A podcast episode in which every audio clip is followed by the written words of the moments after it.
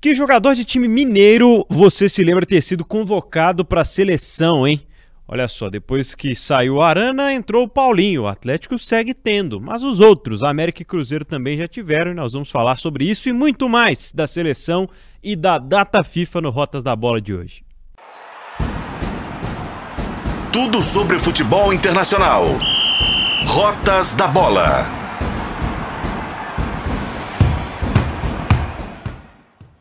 Seja bem-vindo e bem-vinda. Tá começando Rotas da Bola, o podcast de futebol internacional aqui de O Tempo Esportes. Eu sou o Pedro Abílio. Agradeço a sua sintonia, a sua preferência aqui com a gente no podcast de futebol internacional desta semana. Nós vamos falar sobre a data FIFA de novembro, né? Tá chegando os jogos da seleção brasileira contra a Colômbia e contra a Argentina, e o técnico Fernando Diniz chamou o Paulinho, artilheiro do Campeonato Brasileiro no momento da convocação.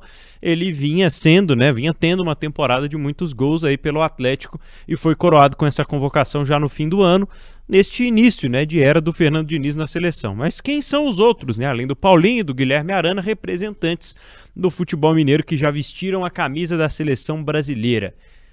Comigo, Fred J, editor do Tempo Esporte, já te pergunto quem é que você se lembra, Fred, dos jogadores de times mineiros convocados aí para a seleção. Tudo bem? Tudo bem, Pedro, um abraço. Olha, a gente lembra de um, uma fugaz passagem de jogadores do Atlético no auge ali de 2021 é o que vem mais recente na cabeça. A gente, né, vamos fazer um recorte, né, um pouco mais é, centralizado aqui, no, sei lá, dos últimos 20 anos. Tem algumas coisas aqui que vai, vai, vai gerar corneta. É. Bons momentos que não mereceram convocações. É. Se o Paulinho vive um bom momento e merece, Teve muita gente também que jogando em Minas teve um bom momento e que não foi. E recentemente eu lembro de uma grande surpresa, a do Arthur, lateral, surpresa para quem não conhecia o futebol do Arthur. Foi convocado pelo Ramon Menezes recentemente, então essas essas recentes são as que mais vêm à cabeça nessa hora. E obviamente a fase, os últimos anos muito ruins do Cruzeiro tiram um pouco o Cruzeiro dessa lista. Cruzeiro que teve jogadores num passado nem um pouquinho distante que mereciam ter vestido. Nós vamos falar sobre isso, né, Pedro? Pois é, porque a seleção brasileira ela vive já há algum tempo esse grande dilema, né, das pessoas criticarem pela falta de jogadores do futebol brasileiro em si na seleção, alguns até de times menores. A gente está vivendo um período, né, em que temos mais times se destacando no cenário nacional, de se entender a importância que tem a mais hoje em relação a outros tempos futebol do Fortaleza, o futebol do Atlético Paranaense, o próprio Red Bull Bragantino nessa temporada. Fluminense. O Fluminense, campeão da Libertadores, enfim, muitos times que começaram a fornecer jogadores é, com nível capaz de serem selecionáveis e nem sempre eles acontecem, essas convocações acontecem. Você falou dessa passagem rápida, por exemplo, da era 2021 do Atlético que ganhou quase tudo com jogadores que tiveram poucos minutos em campo de fato com a camisa da seleção, né? Aí tem um debate. Seleção não é momento. É ou não é momento? Eu acho que sim. O Hulk tinha que jogar em 2021. Pois é. Hoje não, em 2021 sim. E foi muito pouco, né? E praticamente foi, foi ignorado. É. Numa fase de oscilação de goleiros. Gostem ou não, o Everson tem uma regularidade há alguns anos. Tô falando para ele ser o titular da seleção. Mas de repente tem mais oportunidade. A gente já falou várias vezes das eliminatórias aqui, né, Pedro? É. Tem uma possibilidade enorme de testar alguns jogadores, e esses jogadores, inclusive, jogadores que jogam no futebol mineiro. Então, 2021, por exemplo, Hulk e Everson mereciam ter jogado mais algumas vezes, além do Guilherme Arana. É, o Guilherme Arana foi o jogador mais vezes convocado pelo Tite, né? Mais vezes convocado pelo técnico Tite, o ex-técnico da seleção brasileira. O chamaria até para a última Copa do Mundo, mas ocorreu de a lesão do Guilherme Arana tirar desse período é, é preparatório mais importante e mais próximo também do Mundial. E nessa recuperação ele já conseguiu restabelecer o seu contato, mas ainda não é regularmente, tanto que nessa data FIFA de novembro acabou preterido pelo Fernando Diniz. É, sobre o Arthur do América, ele vem de uma transição né, do Ramon Menezes na seleção, enquanto campeão sul-americano sub-20. Ele já tinha uma confiança em vários jogadores daquela conquista e resolveram chamá-los. Isso acabou também turbinando né, a visibilidade desses jogadores para o futebol europeu. Foi um dos últimos, uma das últimas lembranças né, do Arthur ainda como jogador de time brasileiro, né? Porque logo ele foi para o Bayer Leverkusen da Alemanha. E a gente já citou aqui um contexto histórico em relação principalmente a América e Cruzeiro. O Cruzeiro que teve ali naquela onda de, de títulos de Copas e acho que dá para dizer ali de, do início da década de 90 até o início ali dos anos 2000, um período com mais jogadores fornecidos para a seleção, né, Fred? É. O que eu reclamo de um tempo para cá, e aí eu acho que vale não só para o Cruzeiro, mas a gente pode começar pelo Cruzeiro, é o seguinte: 2013, 2014, o Cruzeiro ganha dois campeonatos brasileiros. Isso. O Everton Ribeiro, por exemplo, vai ter chance na seleção anos depois. Pois é. Acho que tem uma dificuldade no olhar. E aí a gente pode falar de várias situações. Não só o olhar direcionado para o futebol estrangeiro, como também. E aí eu, não dá para a gente fugir do assunto que tem bairrismo. Tem bairrismo. Tem bairrismo. E para mim o maior bairrismo e aí eu vou, vou falar de Atlético Cruzeiro, de América, do que, que você puder imaginar. É o Fábio não ter tido uma possibilidade de jogar na seleção durante alguns trechos desse século. Ele é convocado para a Copa América, antes de se tornar jogador do Cruzeiro, inclusive, era jogador do Vasco. Com Vasco. 2004, aquela conquista com o gol de empate do Adriano no fim do jogo e tal.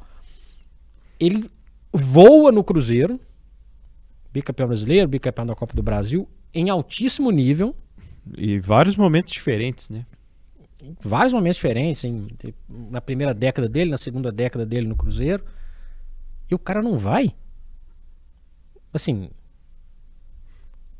E é uma coisa que a gente sempre tentou. Não tem uma explicação. Buscar essa explicação e ela sempre vem meio que velada, mas que vai de encontro a questões comportamentais, a questões políticas, a questões que nunca envolvem de fato o desempenho e o momento em si do jogo e que muitas vezes outras convocações por essas questões políticas aconteceram de forma escancarada, né, de jogadores que tinha uma importância de mercado, tinha uma necessidade de, de seleção para serem comercializados com o futebol europeu, favorecimento a determinadas camisas do futebol brasileiro, quando o assunto é esse, né, de convocar jovens jogadores para que eles sejam negociados, e uma descentralização que até hoje não acontece, né? Acontece não, muito pouco. Não acontece e trazendo aqui para o recorte mineiro, né? Voltando a 2013, o Dedé jogou muita bola, não jogou não? Jogou. Verdade. Não foi uma figura constante na seleção. Né? Tô falando que é para convocar os 11. Não é isso. Mas Fábio, sem dúvida. Dedé, sem dúvida nenhuma.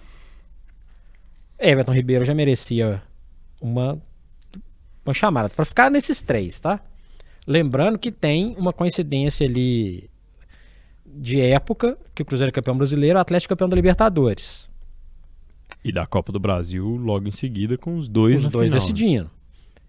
É, tinha outros jogadores do Atlético também que mereciam ter mais possibilidade. Vai ter uma discussão eterna, que aí passa qualquer barreira, se o Ronaldinho deveria estar ou não na Copa de 2014. Ronaldinho já na fase descendente da carreira dele.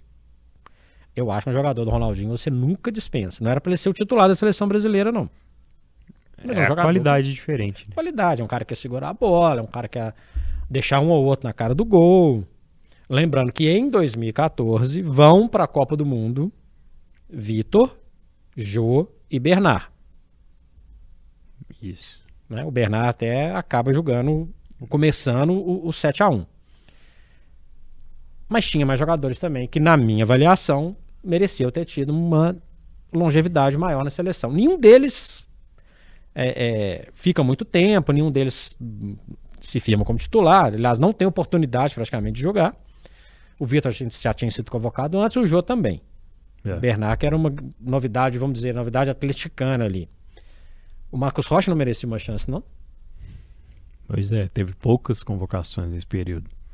É, teve essas convocações para o Super Clássico das Américas, que até o Henrique do Cruzeiro foi, por exemplo. É. Já numa fase pior do que ele tinha. Ele, ele já ele tinha fases melhores, ele vai depois, né?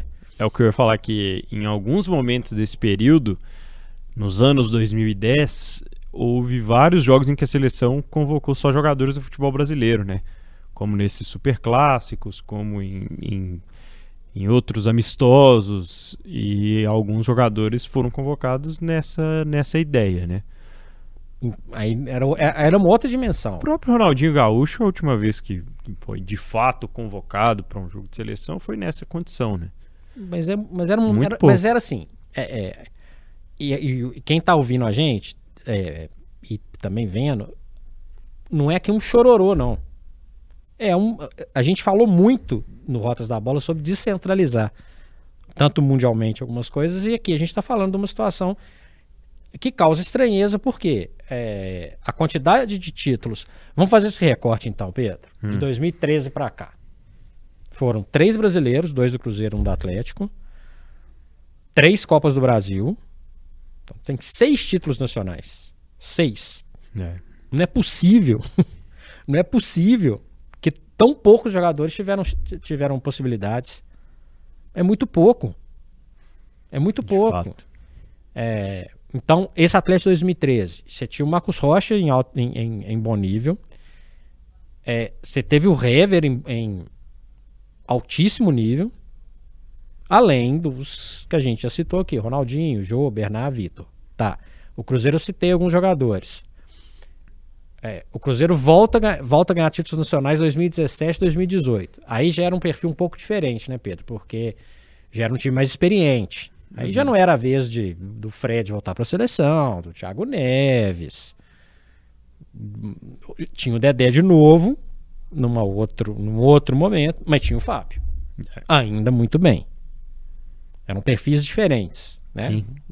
Aí eu acho até que ok, não era uma convocação de.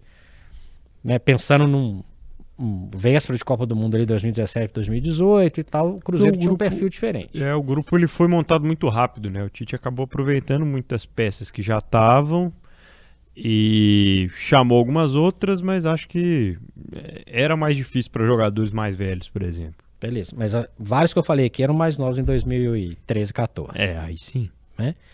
E aí tem essa fase péssima do Cruzeiro, rebaixado vários anos na Série B. Aí vem o, o auge de 2021 do Atlético. Beleza, o Everson teve uma chance de ir lá treinar, né, com a turma, o Hulk também foi lá treinar. O Arana foi o que mais se destacou. Mas aí eu te faço uma pergunta. Além do que a gente falou, o Hulk obviamente merecia jogar mais, obviamente. Sim. Se ia para a Copa 2022 é outra história. Não tinha espaço para o Alan ser testado, não, Pedro? Pois é. Que é um jogador que teve uma passagem na Europa, ainda que não, não tenha sido nos grandes centros, mas isso por muito tempo foi um critério, né? Isso por muito tempo foi uma, um, um poder de decisão e a gente está falando de dois jogadores, pelo menos, né, que tem essa passagem, que tem essa bagagem e que foram oferecidas poucas oportunidades. O que eu acho que é uma bobeira também. Eu acho que teve uma tendência, logo que houve esse boom do futebol europeu, nos anos 2000 principalmente, e com as conquistas em sequência de Copas do Mundo por países europeus, a gente passou a adotar como um critério, né? Os jogadores tinham que estar no futebol europeu para estarem na seleção brasileira. Isso foi caindo por terra, mas ainda assim está presente no dia a dia da seleção. Aí eu te faço a pergunta. A gente vê jogos da Champions League toda semana pra gente fazer o recorte dessa Champions League. Em quantos gols o Marquinhos falhou? Alguns. Tá jogando até o grupo do Paris Saint-Germain mais difícil. Não é possível. Não é possível que no Brasil, e aí já ampliando o debate, não tenha um zagueiro para ser testado. E a gente sabe que tem. Tem um Nino. Campeão da Libertadores e que provavelmente vai ficar no banco, né? É, assim, é, é, é um negócio meio maluco. O Jeromel foi para a Copa, né? É. Campeão da Libertadores, jogando no altíssimo nível. Altíssimo nível. Não merecia uma chance de ter uma sequência de jogos? É. Pois é. Sabe, assim, é, é, não é uma choradeira, mas é uma coisa impressionante. Nós vamos chegar na, na convocação do, do, do Diniz e a gente amplia esse debate sobre quem está lá, quem poderia, quem foi, etc. Mas é, é, é, inacreditável que um centro como Minas Gerais, que tem fase ruim. O Cruzeiro tá numa fase horrorosa há muito tempo. Óbvio que não tem que ter ninguém. Não se discute. Mas historicamente, o Fábio é uma coisa inacreditável, inacreditável o Fábio não ter disputado uma Copa América como jogador do Cruzeiro. Inacreditável. Inacreditável. É. Hoje dá para discutir que é difícil discutir que Alisson e Ederson são dois dos goleiros mais importantes do mundo. Beleza. Okay. 2014 o Júlio César foi titular da seleção brasileira jogando no Canadá. né, assim, entre outras situações. É, é. Essa para mim é que vem mais na, na, na memória. Não é possível. Perde-se tanto timing que hoje a gente tem o Botafogo em má fase, o Lucas Perry convocado, o Fluminense campeão da Libertadores e o Fábio já tem 42. Então, 43. 43. mais um é. ano aí nessa história. Como é que você vai contar? Como é que você vai convocar? Então, parece que deixa o, tempo passar. Mas eu acho que a tendência, pelo menos nesse próximo ano, é da gente ver um pouco mais de dedo do Fernando Diniz nessa história, né? De um Espero. conhecedor, pelo menos é a nossa expectativa, né? Espero. Lembrando que historicamente, isso não é, uma, não é um recorte de hoje, é um recorte histórico. O Tostão é o primeiro mineiro aí para uma Copa do Mundo, em 66, ainda novinho, como jogador do Cruzeiro, e titularíssimo em 1970, assim como o Piazza, deslocado de, de, de volante para zagueiro. Ok. Mas é muito pouco perto da capacidade do futebol mineiro. O Dario também é campeão mundial em 70, reserva, e com toda a controvérsia a respeito da sua convocação, assim como Fontana também, zagueiro do Cruzeiro. O Cruzeiro é campeão da Libertadores de 76.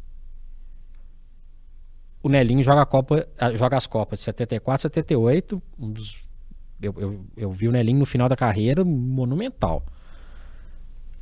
É difícil falar, não é possível que o campeão da Libertadores de 76 só podia ter um jogador. Um jogador. Tô tentando voltar no, no, no tempo para a gente lembrar de, de situações. Nos anos 80, a situação era um pouquinho diferente. E aí tá um pouquinho dessa aula, de, dessa conversa de história aqui, porque acho que é legal recuperar. O Atlético teve um dos seus melhores times, melhores times da sua história. Luizinho, Toninho Cereza e Éder são titulares na seleção de 82. O Reinaldo não vai. O Reinaldo joga 78, mas não joga 82. E até hoje você pode conversar com quem você quiser, inclusive com protagonistas daquela Copa, Zico, por exemplo, sempre fala que se não fosse problemas do joelho, o Reinaldo se aproximaria do, aproximaria do Pelé. Quem falou isso foi o Zico, não foi eu não, viu, gente? O Zico. O Zico falou que se aproximar, é o que mais se aproximaria do Pelé. Ele não joga 82. E, e por que, que eu estou dando dando esse recorte? Para a gente perceber que não só é, é uma situação que já vem de algum tempo, como, é, como gradativamente começou a diminuir. Em 86 vão Elzo, titular, e Edivaldo, do Atlético, ambos é, é, jogando pelo Atlético, Edivaldo reserva. E de 90 para cá é um outro futebol, uma outra história. Em 1990 ainda tem uma seleção muito formada com a base do Rio de Janeiro, que era o Lazzaroni, foi técnico do Flamengo, técnico do Vasco. Quase que uma seleção carioca já enxertada com alguns jogadores que jogavam fora. Aí de 94 de 90 para cá, como eu falei, já é muito pouco muito pouco representativo o futebol mineiro ou de jogadores que defenderam times mineiros jogarem Copas do Mundo. Ronaldo, 94, não jogou. Reserva, né? né? É... O Tafarel vem para o Atlético em 95 e vai para a Copa em 98 como titular, mas é uma relação um pouco diferente. Já estava construída também. Né? Ele não foi. Não construiu aqui a trajetória dele. É. o Dida vai de reserva, né? Ainda. O Dida vai. O Dida já é titular em, dois, em 2006, ou seja, ele passa três Copas para ele conseguir ir. Campeão da Libertadores pelo Cruzeiro. Aí já como um jogador estabelecido de futebol europeu. Outra né? história, outra história. Casos hiper pontuais. O Edilson era jogador do Cruzeiro em 2002, mas não era jogador do Cruzeiro, vamos dizer assim. É. E tem o fator Gilberto Silva, que para mim é um marco do, do, do convocados por times mineiros, que simplesmente, né, muda a história ali dele com a convocação, aproveita a chance e vai. E aí, parabéns pro Filipão, que conseguiu enxergar o que eu espero que hoje, hoje consigam enxergar, e acho que quem tem a chance de fazer isso é o Fernando Diniz, porque o Filipão leva, leva o Kaká, mas ele leva o Kleberson, um jogador do Atlético Paranaense, e leva também o Gilberto Silva, entre outros jogadores que rodavam por aqui, tipo o Anderson Polga, que era o jogador do, do Grêmio, que aí vai muito da tradição gaúcha do, do Filipão. Talvez não fosse, não fosse lembrado. E aí, Pedro, é muito isolado. Aí é, é, são esses casos da Copa de 2014, é isolado. E não estamos falando de bairrismo e muito menos estamos falando de futebol que não é representativo. É muito representativo. É, futebol vencedor. Se a gente for quer recuar no tempo, eu falei de 90 para cá, então nós estamos falando de duas Libertadores, uma de cada um, Atlético Cruzeiro, as seis Copa do Brasil, Copas do Brasil do Cruzeiro, o Cruzeiro ganhou o Campeonato Brasileiro 2003 também, as duas Supercopas do Cruzeiro, as duas Copas Comebol do Atlético. Será que nesse período todo, todo, eu falei, eu dei o recorte Copa do Mundo, mas vale para outras situações. Eram muito isolados. O Guilherme teve a melhor fase da vida dele em 99. Ele foi ser chamado lá em 2001 na Copa América com o Filipão fracassado. Vale para o Marques vale para um monte de jogadores. Nós estamos em 2023, mas dá para a gente bater o martelo aqui no Rotas da Bola que o olhar ainda é fechado? Totalmente. Totalmente. Concordo plenamente. Acho que a tendência é continuar assim. É, é, difícil se abrir, mas continuo alimentando essa esperança, essa expectativa por se tratar do Fernando Diniz. E não é, não é nem pela pessoa Fernando Diniz que eu não conheço, é pelo Fernando Diniz que está no dia a dia do futebol brasileiro, que está no dia a dia dos clubes brasileiros, que tem essa abertura, esse contato e trabalha diretamente com o Campeonato Brasileiro, com o produto do Campeonato Brasileiro. E a gente vai se lembrar né, de vários jogadores que volta a bater nessa tecla, acabaram perdendo aí o, o timing de serem convocados para a seleção enquanto jogadores do, do, do futebol brasileiro. Acho que 2010 tem o Gilberto, né? Do, Gilberto, do jogador Cruzeiro. E, Cruzeiro convocado é, para ser reserva. Nem, nem joga e já tinha também um passado de, de futebol europeu antes. Que é outra história, né? É, mas esse, esse olhar precisa. E certamente o Rotas da Bola lá de Porto Alegre talvez pensa nisso. Rotas da Bola do Nordeste pensa nisso. O Rotas da Bola do Rio de São Paulo pensam de uma outra forma, eu acho. Mas também acho que tem uma visão sobre isso. E eu acho que a gente tem que ter muita clareza no, no, no que a gente está falando aqui, Pedro, porque para não ficar parecendo o, é, o, chororô. O Amúria, né? Não é. Oh, gente, não levou. Não tem nada de surreal nisso, né? É, é, é fato, tá aí. Tá aí. E coincidentemente, é, o Arana volta à seleção, não nessa próxima data FIFA, mas ele volta à seleção num período ainda de estabilidade, que também é um reflexo de um passado joga muita bola, mas não está na melhor fase. Então tem, tem muita coisa. As convocações elas são polêmicas por questões preferenciais, ponto. O jogador que está na Europa ele tem um nível de competitividade maior? Talvez nem todos. É verdade. Bom, vamos a esse tempo final aqui para a gente falar um pouco então sobre os convocados, jogadores que vão entrar em campo nos próximos dias com a seleção brasileira e aqueles que ficaram de fora. Só que antes eu quero falar para você do jogo mais importante do ano. Não é Brasil e Argentina no Maracanã, é o jogo da KTO.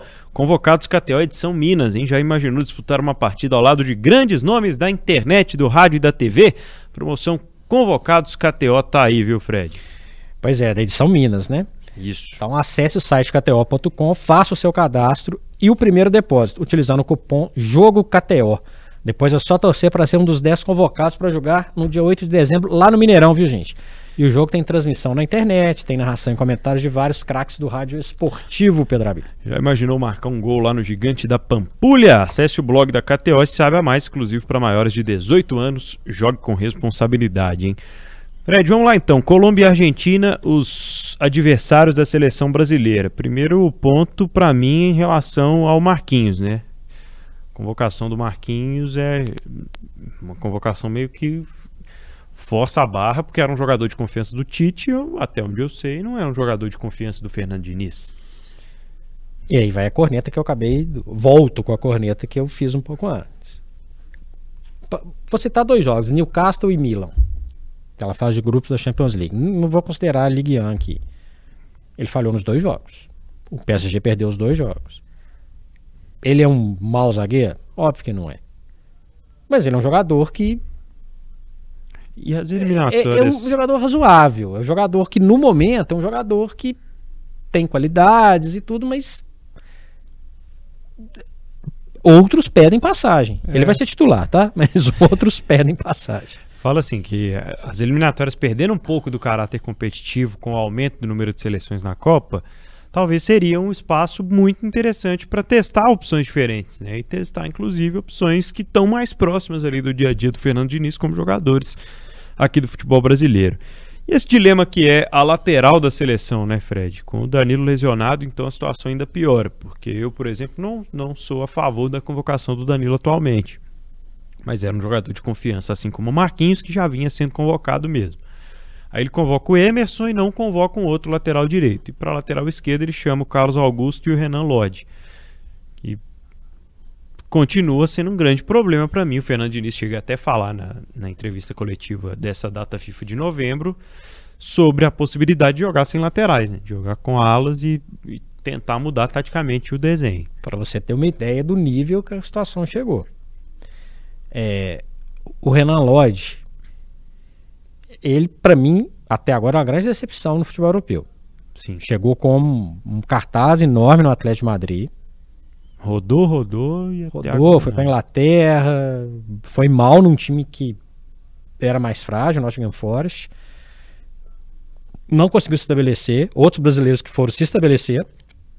O Danilo fez um, uma boa Premier League. O Murilo, zagueiro do Corinthians, que começou. Que tá lá agora bem. super bem. Então, assim, o problema acho que não era só o time, não. Ele, ele foi mal. E tá no Olympique de Marseille, que é uma camisa pesada, mas num campeonato inferior. Tá quase. Se, se não é o, o Fernando Diniz, a gente tá esquecendo o Renan Lodge. É.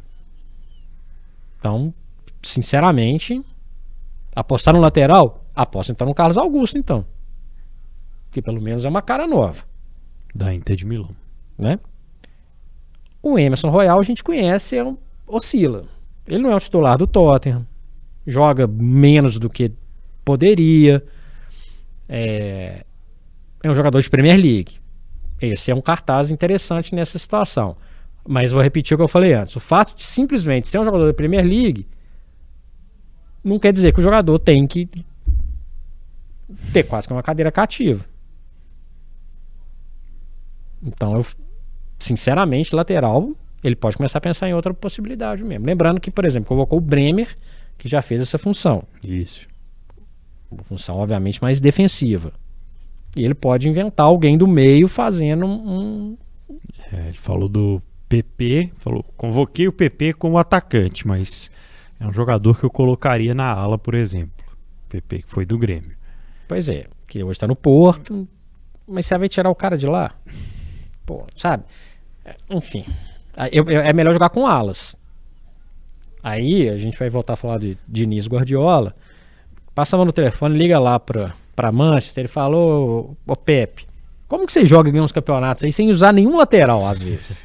às vezes até sem zagueiro. Às vezes, beleza, zagueiro tem, mas assim, eu quero jogar sem lateral. Tem jeito, é não tem? Hora, né? Mas é, nós estamos falando de convocação de seleção. Pois é. Não daria uma brechinha pro Arthur, por exemplo? Pra não era uma hora? Tem opção. Líder do, do campeonato alemão. Né? Não é legal testar o Arana de novo? Que tem, que a gente sabe. Então, enfim. Né? Os goleiros a gente já sabe, Alisson Ederson e mais um, nesse caso é o Lucas Perry, no pior momento. no pior momento.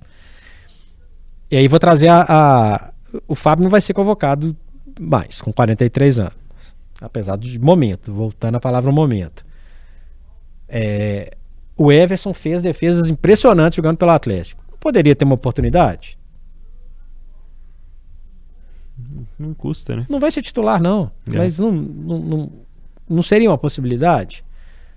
O Gabriel, goleiro do Grêmio, fez um ótimo campeonato brasileiro. Por que não? O Bento. Sim. Isso aqui eu tô, tô falando. É. Tem chance, tem, tem, tem possibilidade. E aí, por que não? Tá, então tá esse. Colômbia e Argentina talvez sejam os jogos mais complicados, né? Mas daqui a pouco vai ter um de novo aí, Bolívia e Peru. Por que não? O Brasil tá na Copa, gente. Não preocupe com isso não.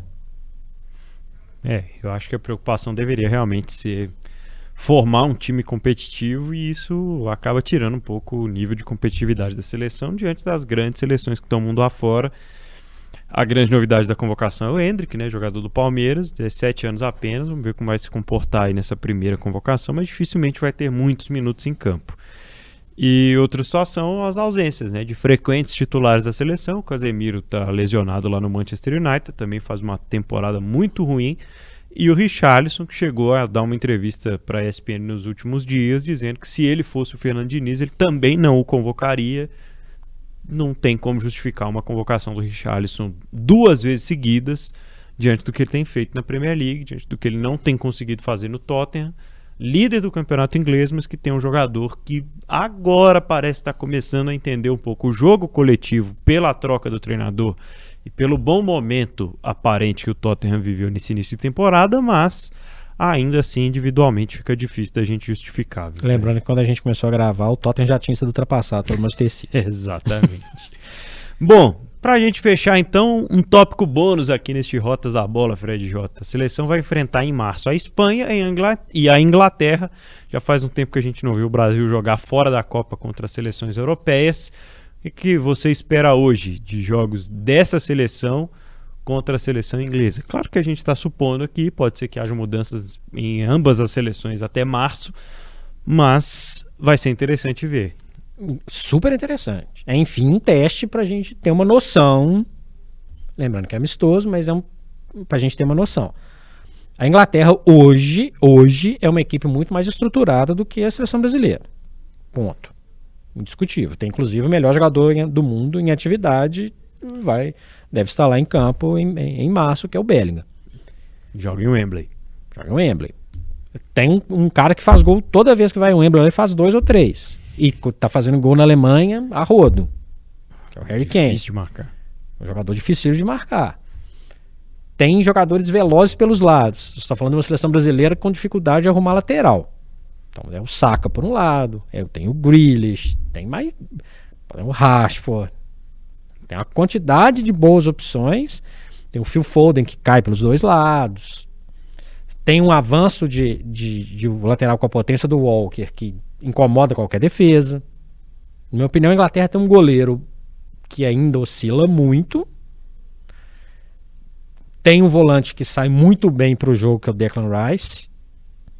Que no momento, por exemplo, se colocar lá para o ímpar, Declan Rice ou Casemiro? Hoje, Declan Rice totalmente. É, a zaga da Inglaterra inspira cuidados em, algumas peças, mas quando tem o Stones é uma, né, um, um porto seguro. A Inglaterra é um time que tá, jo- joga junto há muito tempo, renovou algumas peças e hoje é um time, por exemplo, mais confiável do que era lá na Copa 2018, por exemplo, que chegou à semifinal, mas sujeito a chuvas e trovoadas. É um time mais estável. E a Espanha tem um time muito jovem, né, Pedro? Verdade. É um muito, time- muito veloz, muito dinâmico. Melhorou muito com essa com a chegada de novos nomes. Acho que é uma, acho que são dois jogos em que a seleção brasileira tende a correr um pouco mais atrás da bola, diferente do que tem sido os seus últimos desafios. Exatamente. A Espanha, por características diferentes, os dois vão dar trabalho para a seleção brasileira. A Espanha, com o jogo. Ainda, a Espanha tem muito jogo posicional, né? É. É, e a molecada e, e- e rapidez. Contra alguns jogadores que a gente cita, a gente sabe dessa lista da seleção brasileira de hoje, hoje vai dar trabalho. Uma zaga mais lenta, dificuldade pelas laterais. Nós estamos falando de jogador jovem, te- jogadores testados, é Pedro, Gabi, jogadores que jogam no Barcelona lá, pé nas costas. É. Para ficar em dois nomes. Necessário, importante e válido ter os desafios. Aí tem que avaliar o que é melhor. Enquanto tiver eliminatória, testa jogadores. O Campeonato Brasileiro desse ano tá muito bacana para você simplesmente abrir mão de quase todo mundo que está aqui. É isso, pessoal. Mais um episódio do Rotas da Bola. Hoje falando sobre a seleção e essa data FIFA que vem por aí em novembro e os mineiros também convocados para o Brasil. Eu sou o Pedro Abílio. E eu sou o Frederico Jota. Este foi o podcast Rotas da Bola que você pode acompanhar pelo seu tocador de podcast preferido e também no portal Tempo, além do YouTube de O Tempo. Um abraço.